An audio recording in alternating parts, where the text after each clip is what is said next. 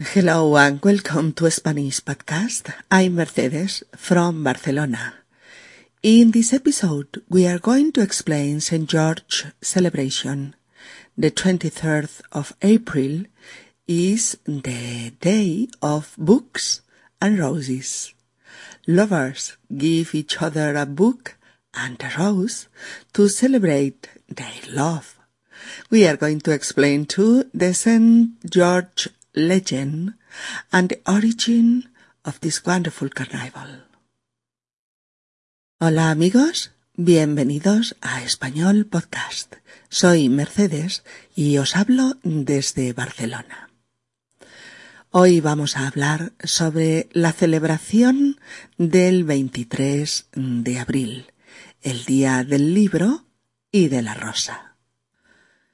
El 23 de abril hay una gran, gran celebración en Cataluña. Es la festividad de San Jorge, San Jordi en catalán, y se celebra el Día del Libro y de la Rosa. Ese día la ciudad aparece rebosante de puestos de libros y rosas que llenan las calles de todas las ciudades y pueblos de Cataluña, desde primeras horas de la mañana hasta la noche.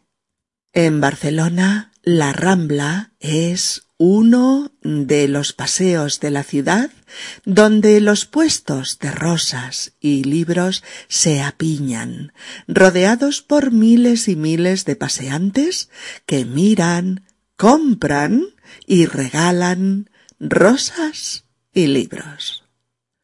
Las calles están llenas, llenas de gente que pasea entre libros y flores. Durante todo el día la gente pasea arriba y abajo, comprando y regalando libros, comprando y regalando rosas. Vamos a explicar un poquito de dónde proviene esta celebración. Para ello os vamos a explicar la leyenda de San Jorge y el dragón. Una leyenda es mm, una relación de sucesos imaginarios o maravillosos con poca base real o histórica. La leyenda de San Jorge y el dragón data de muy muy antiguo. Parece ser que esta historia fue el origen de todos los cuentos posteriores en los que había una princesa y un dragón, al menos en Occidente. La leyenda es tan antigua que su origen se sitúa en el siglo IX ha venido relatándose en diversas partes de Europa y de Japón, con las variantes que cada cultura le ha ido eh, otorgando. La leyenda cuenta que un dragón instaló su guarida en el lago y en las fuentes que proveían de agua potable a la ciudad cercana. Para obligarle a alejarse del agua durante un tiempo y poder proveerse de ella, los ciudadanos le entregaban cada día dos de sus animales. Los dejaban en el bosque y mientras el dragón iba por ellos y los devoraba, los ciudadanos se proveían del agua potable y al menos estaban tranquilos porque la bestia estaba satisfecha y no se los comía a ellos. Así fue pasando el tiempo, pasando el tiempo, hasta que ya no quedaron prácticamente animales que entregarle al dragón. Solo unas vacas y unas cuantas gallinas para proveer de leche y huevos a los habitantes de la ciudad. El rey los reunió a todos y les ordenó entregar cada día un animal y una persona al dragón por riguroso orden de sorteo. con el fin de, de que la mala bestia no entrase enfurecida en la ciudad y los devorase a todos sin piedad. Así se hizo. Cada día un animal y una persona, hombres, mujeres, niños, niñas, ancianos y ancianas, eran entregados al dragón para satisfacer su voracidad y para seguir obteniendo el agua que necesitaban. Pero hete aquí que un día, al sortear la negra suerte de la próxima víctima, el amargo azar hizo que fuese elegida como víctima la princesa, la única hija del rey. El rey les rogó, les lloró y les imploró que librasen a la princesa de ese horrible final. Pero los ciudadanos, enfurecidos, insultaron al rey diciéndole si creía que a ellos les había dolido menos entregar a sus propios hijos al monstruo. Ah, el rey les ofreció todo su oro, su plata, sus posesiones, todos sus tesoros, a cambio de la vida de su hija. Los habitantes de la ciudad se negaron y exigieron que la princesa cumpliese su destino. El día del sacrificio el rey lloró y lloró y lloró y despidió a su hija diciéndole que si pudiera él se ofrecería al dragón en su lugar. La princesa se dirigió hacia el bosque. Pero en el camino encontró a un valeroso caballero montado en un corcel blanco que le preguntó por el motivo de su llanto. La princesa le explicó la historia del terrible dragón que estaba acabando con sus vidas. Jorge, el caballero, le dijo que lucharía contra la bestia, pero que primero lo acompañara hasta la guarida del dragón sin ningún miedo.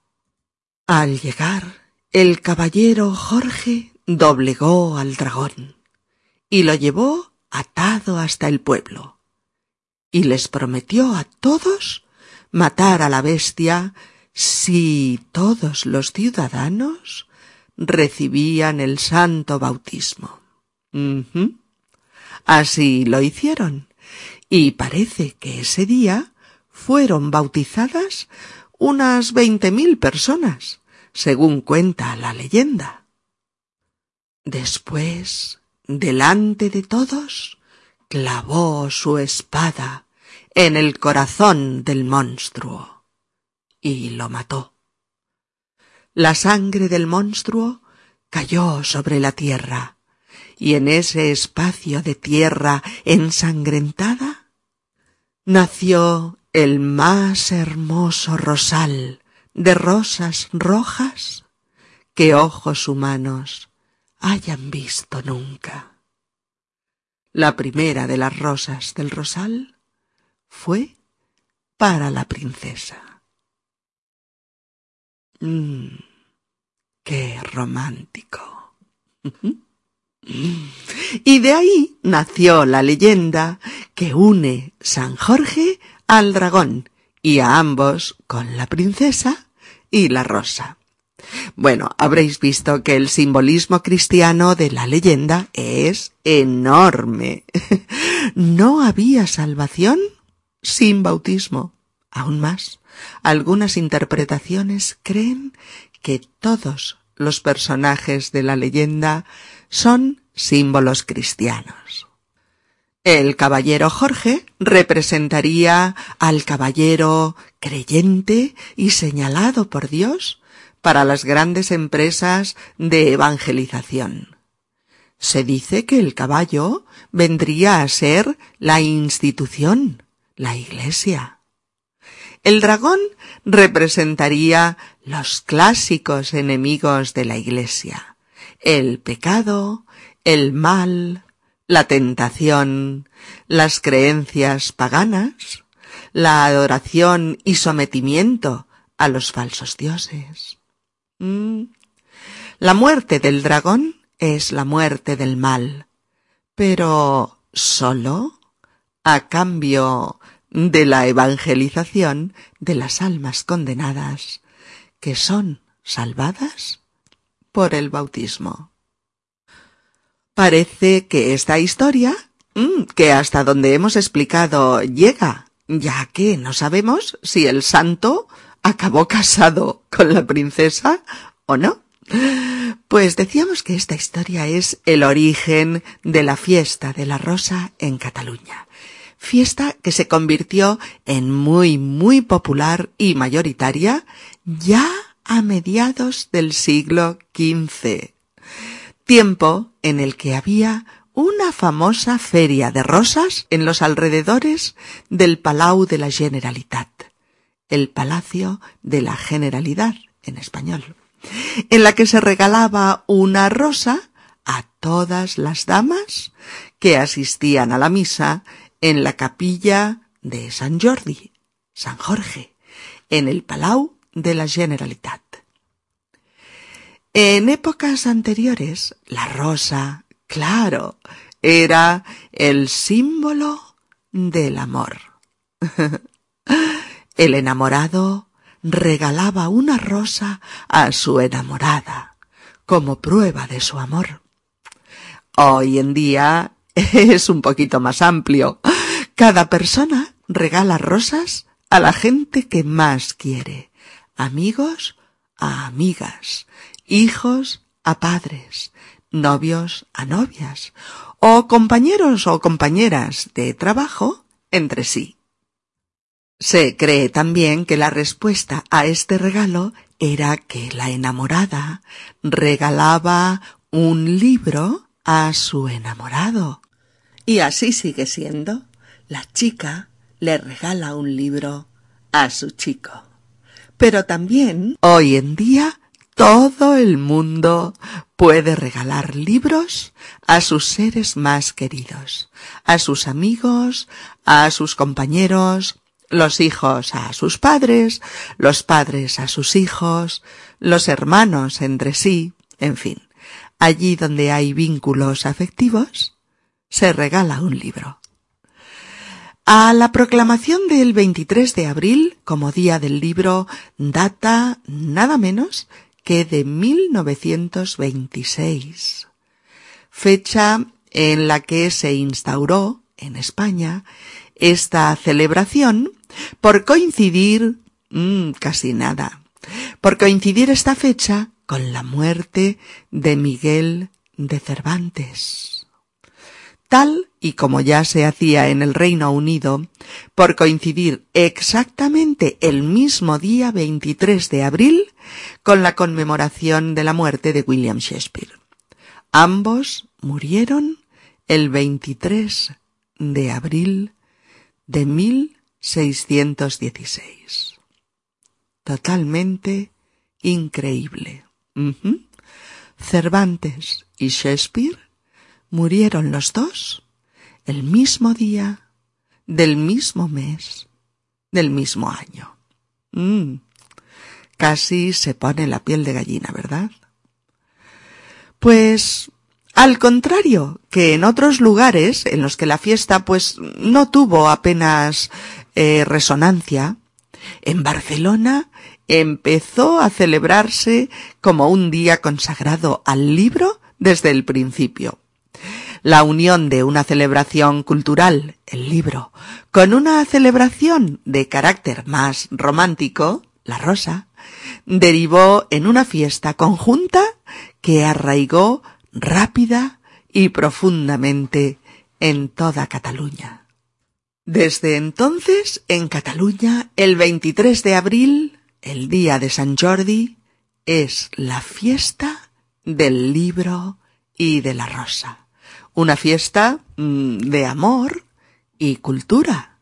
o de amor y civilización, como queráis. Es una fiesta de afecto y de palabras. Pero es que fijaos, en 1964, el 23 de abril quedó instituido oficialmente como Día del Libro para todos los países de lengua española y portuguesa. Y en 1993 también la Comunidad Europea lo proclamó como Día del Libro para toda Europa. Y así llegamos hasta 1995, año en el que la UNESCO lo instituyó como Día Mundial del Libro. Mm, fantástico, ¿no? En Barcelona, en toda Cataluña, las librerías y las editoriales salen a la calle y ponen en ella sus paradas de libros en las que puedes encontrar, además, todas las novedades editadas durante los últimos meses. Autores muy conocidos firman los ejemplares de sus libros a todo aquel que se lo solicita. Hay también descuentos especiales. Bueno, suele ser un 10%. Descuentos especiales en muchos de los libros que puedes comprar y realmente es una fiesta cultural, popular, masiva, durante la cual millones de ciudadanos compran libros para sí mismos y para regalar a su pareja, a sus padres, a sus hijos, a sus amigas y amigos, en fin, a toda la gente querida. Por eso, aprovechando nuestro cuarto y último episodio de celebración de nuestro primer aniversario en Spanish Podcast, quiero recomendaros unos cuantos libros que probablemente os serán útiles. Y con ello festejamos la fiesta del libro y de la rosa. Vamos allá. Mirad, para los que necesitéis material fácil, fácil, entretenido y bueno, y bien editado, tenéis, por ejemplo, la colección de la editorial Difusión llamada Lola Lago Detective.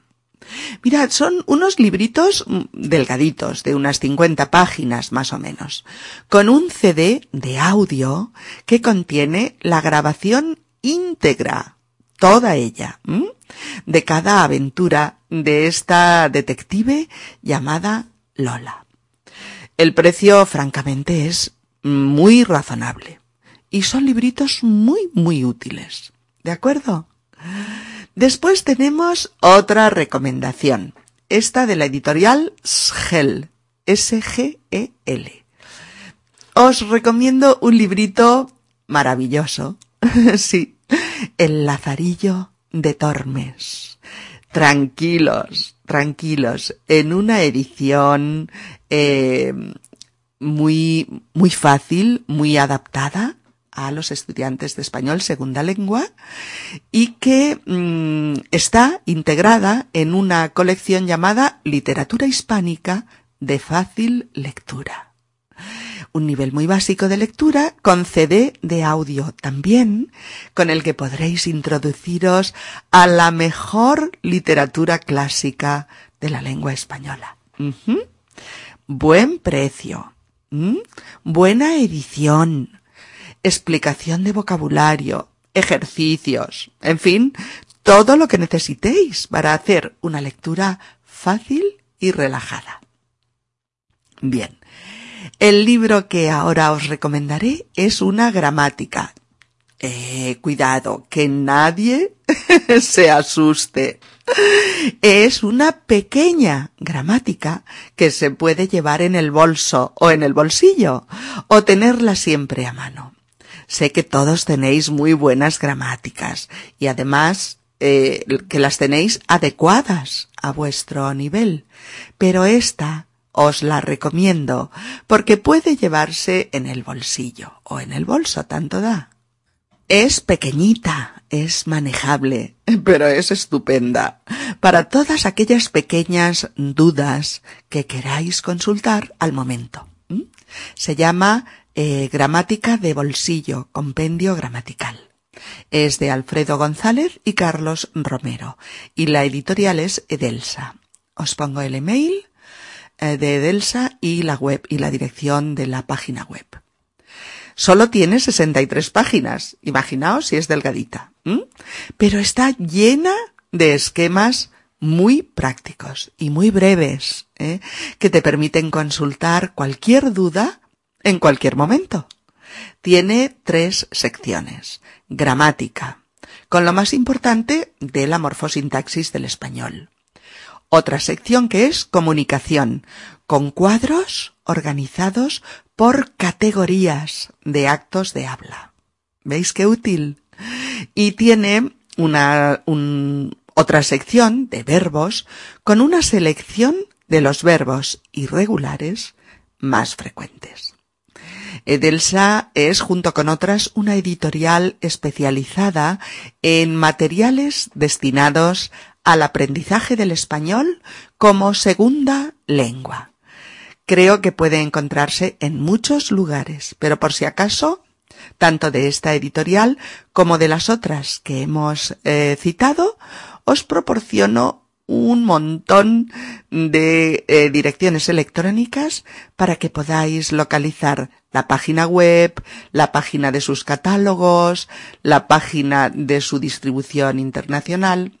En fin, ya veis, os he hecho todo el trabajo. bueno, otro librito, que para eso hoy es el día del libro. Mirad, también es de la editorial Edelsa y se llama Hablar por los codos. Hablar por los codos. Frases para un español cotidiano. Su autora es Gordana Vranich y es un manual de frases hechas y refranes que se usan muy frecuentemente en español. Tiene nada menos que 175 frases hechas y 45 refranes. Hay muchos, muchísimos libros sobre frases hechas, pero este tiene muchas ventajas para los que estáis aprendiendo español. Están por orden alfabético para localizarlas deprisa. Cada frase lleva un dibujo que ilustra el significado literal, literal, perdón, y el uso de la frase. Se define el significado, se ponen ejemplos, se explica el origen de cada frase hecha, se explican otras frases similares y además os pone ejemplos de uso en el habla normal y ejercicios. ¿Se puede pedir más? Yo creo que no. Precisamente porque la autora no es española, ha sabido entender la dificultad de comprender y usar las frases hechas del español, y por ello ha dotado el libro de todos los recursos para que no quede ni una duda, ni del significado ni del uso de estas expresiones cotidianas. Bueno, el último libro que os recomendamos es una novela. Es un libro de Carlos Ruiz Zafón, del que se han vendido ya 10 millones de ejemplares y ha sido traducida a 50 lenguas. Casi nada. Es un libro mm, para los que ya tengáis un muy buen nivel de español. Mm. Y también para los que os guste leer y no os asuste la extensión, puesto que tiene más de 500 páginas. Es una novela ambientada en la primera mitad del siglo XX en Barcelona. Una mañana de 1945, un padre lleva a su hijo a un lugar misterioso y escondido en el corazón de la ciudad vieja. El lugar se llama el cementerio de los libros olvidados. En este lugar el hijo Daniel Sempere encuentra un libro maldito que va a cambiar radicalmente su vida y que va a arrastrarle a un sinfín de aventuras intrigas y secretos enterrados en el alma oscura de la ciudad. No os asustéis por la profusión de metáforas que encontraréis en las primeras páginas. Después, poco a poco, el libro se va haciendo más y más accesible. Si os atrevéis con él, entraréis en una de las historias más sugerentes, más fascinantes y más atractivas sobre los secretos del corazón y de los libros. En este San Jordi 2008, Carlos Ruiz Zafón ha sacado a la luz su nuevo libro titulado El juego del ángel. Cuando lo leamos, os lo comentamos. Bueno, queridos amigos, para completar este episodio especial y a falta de poder regalaros un libro y una rosa reales, de verdad, nos contentamos con recomendaros unos cuantos libros que os pueden gustar y os pueden ser útiles, así como también un álbum de fotografías comentadas sobre la fiesta del libro y de la rosa en Barcelona, y del cual una de sus rosas serán para cada uno y cada una de vosotros, queridos amigos. Lo encontraréis con el título de Libros y Rosas en nuestra colección Barcelona. Como siempre, en www.spanishpodcast.org. Bien, pues con el aroma del papel recién impreso y de los millones de rosas que el día 23 han pasado de mano en mano en Cataluña, Despedimos nuestras celebraciones del mes de abril por el primer añito de Spanish Podcast y os emplazamos, no obstante, a acompañarnos de nuevo con los episodios habituales de nuestro podcast. Saludos muy cariñosos desde Barcelona. Adiós a todos.